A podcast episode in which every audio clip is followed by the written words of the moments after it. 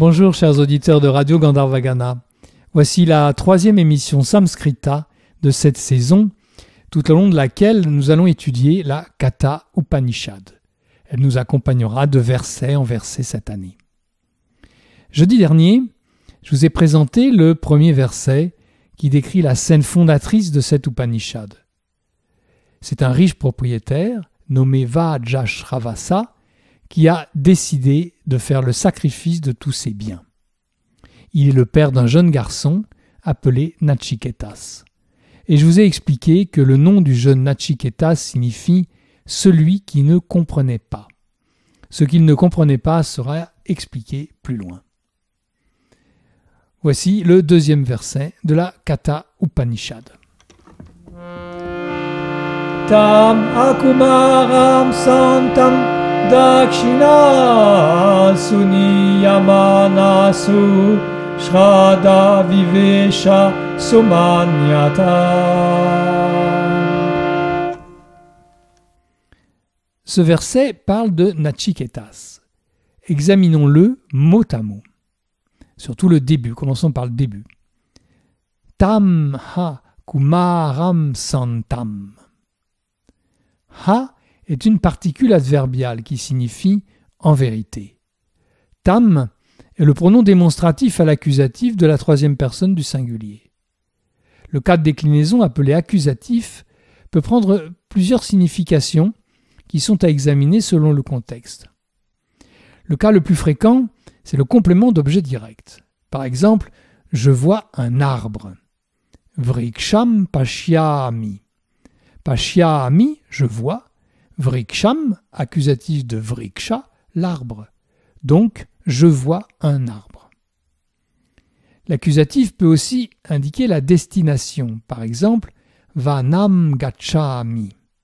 Gachami, je vais. Vanam, la forêt, vanam à l'accusatif. Donc, je vais dans la forêt. Ici, c'est un sens proche de, cette deuxième possibilité. Tam signifie en lui. Le pronom lui remplace Nachiketas. Le mot suivant est Kumaram. La syllabe centrale est longue, Kumaram. C'est de nouveau un accusatif qu'on reconnaît à la syllabe finale am.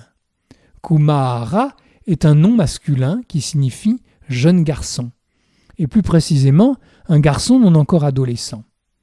L'équivalent existe pour les petites filles, Kumari, avec un i long à la fin. Kumari.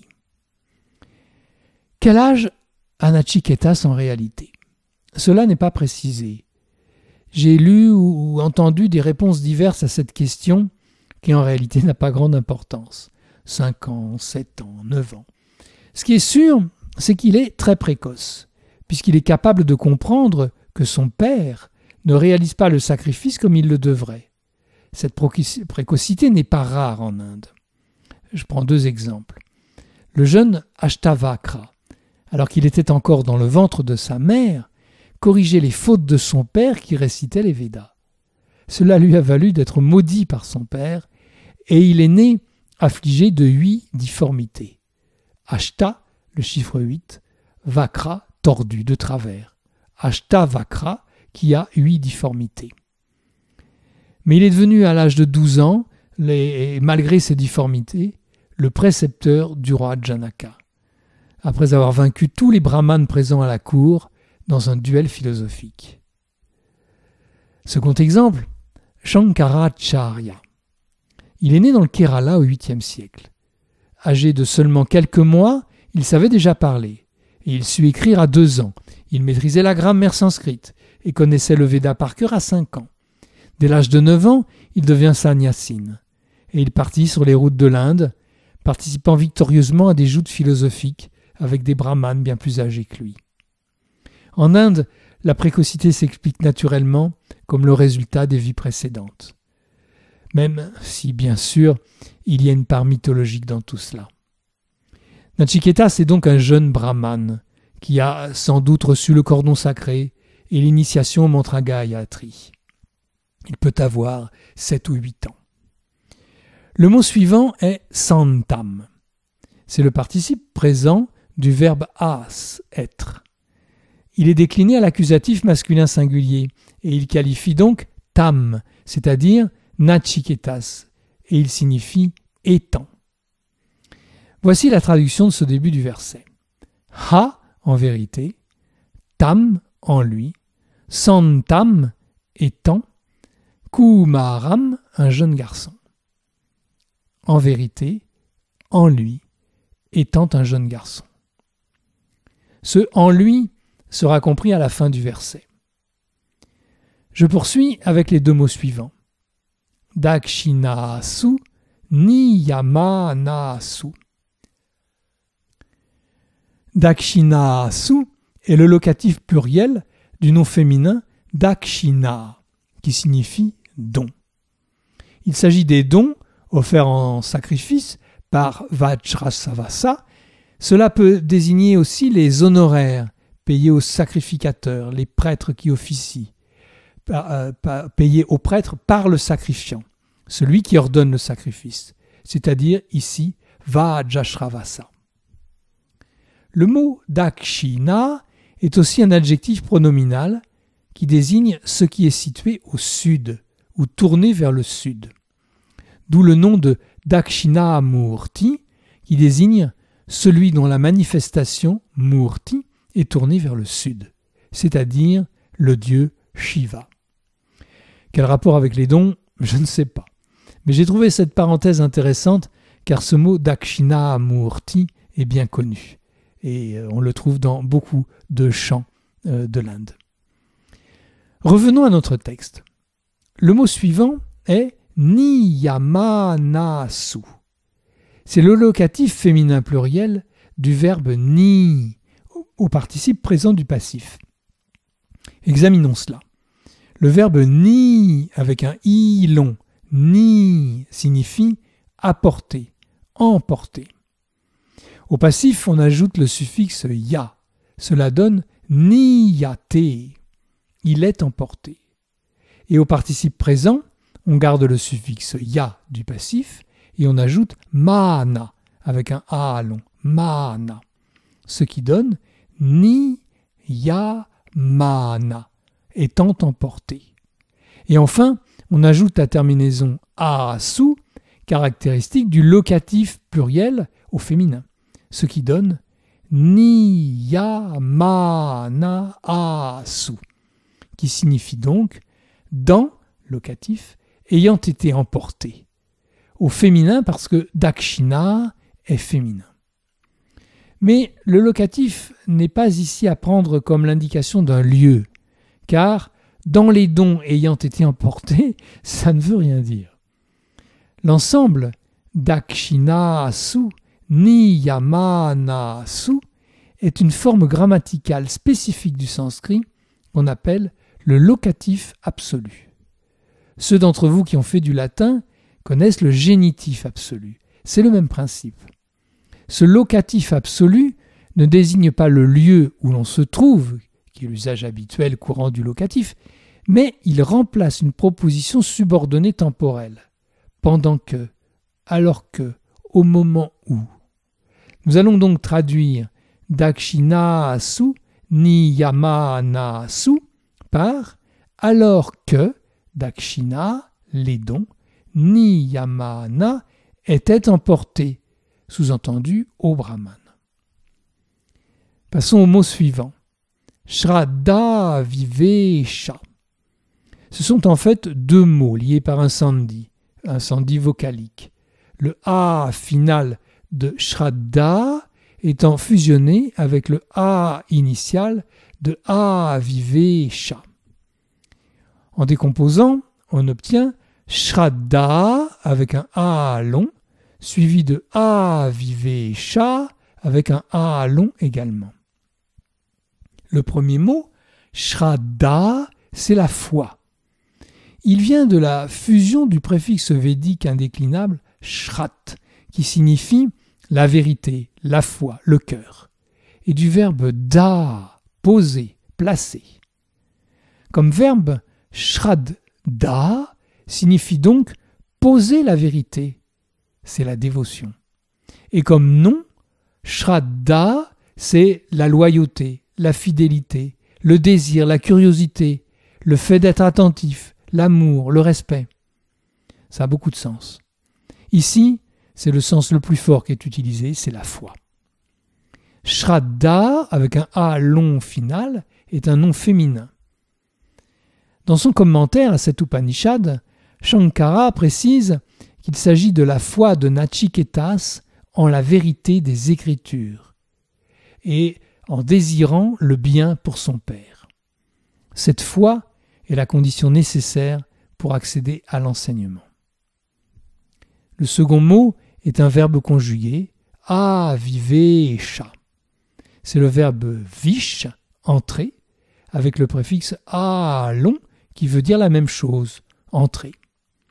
Sous la forme a, vive, cha, le verbe a, vish est conjugué à la troisième personne du singulier du parfait. Il entra. Donc, Shraddha, la foi, A vivesha Et c'est là qu'il faut placer le pronom tam du début. La foi entra en lui. Nous arrivons à la fin du verset. Somanyata. Cette forme résulte d'un sandhi, une liaison. C'est en fait sas amanyata. As de sas devenant o devant la voyelle A initiale de Amanyata qui, elle, disparaît. Sas Amanyata devient So-manyata. Sas ou So est le pronom personnel à la troisième personne au nominatif singulier. Il. C'est le sujet du verbe amanyata qui est l'imparfait du verbe man. Le verbe man signifie penser, réfléchir. Donc à l'imparfait, il pensa. C'est ce verbe man qui donne manas, le mental, et aussi manu ou manushya, celui qui pense, l'homme. Et c'est de ce verbe man que viennent le, le verbe to mean en anglais ou le mental en français. Donc, so maniata, il pensa. Je reprends ce verset en entier et sa traduction. Tam akumaram santam dakshina suniyamanasu shrada vivesha sumanyata.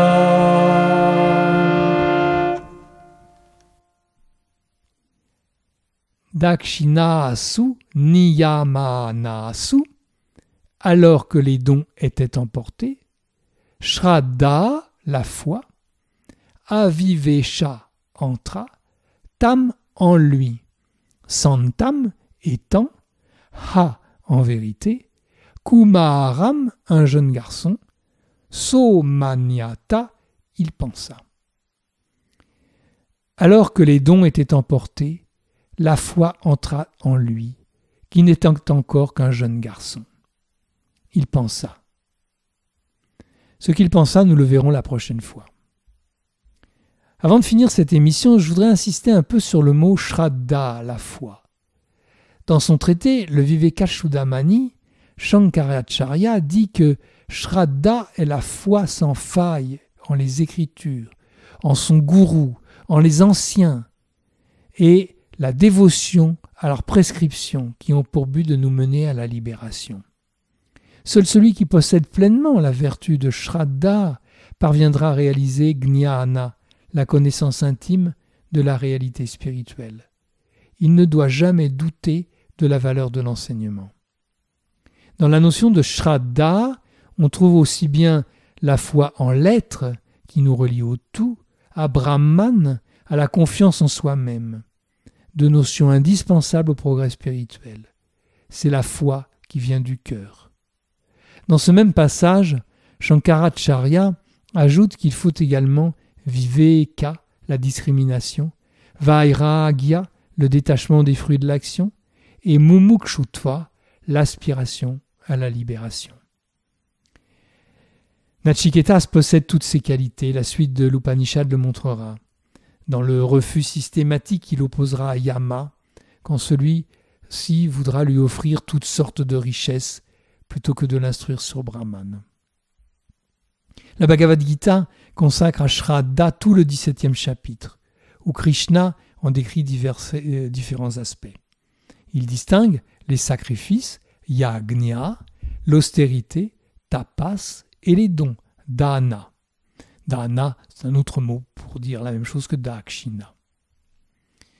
Nakshiteta sait que les dons doivent être faits selon les Écritures, à des personnes dignes. Ces dons représentent un réel effort de la part de leur auteur, et ils sont réalisés sans en attendre de résultat. Mais cela, son père ne le sait pas. Il connaît mal les Écritures, ou il ne les a pas comprises, ou encore il triche. Voici maintenant quelques mots de ce premier verset que vous pouvez essayer de retenir. Pashyami, je vois. Vriksha, l'arbre. Vana, la forêt. Gachami, je vais. Tam, lui. Kumaram, jeune garçon. As, être. Santam, étant. Dakshina, don, salaire au brahman qui réalise le sacrifice. Dakshinamurti, Shiva, le dieu tourné vers le sud. Ni, emporté. Shraddha, la foi. Vish, entrée. Sas, le pronom il. Man, penser, réfléchir. Manu, Manushya, l'homme. Nous allons nous arrêter là pour aujourd'hui.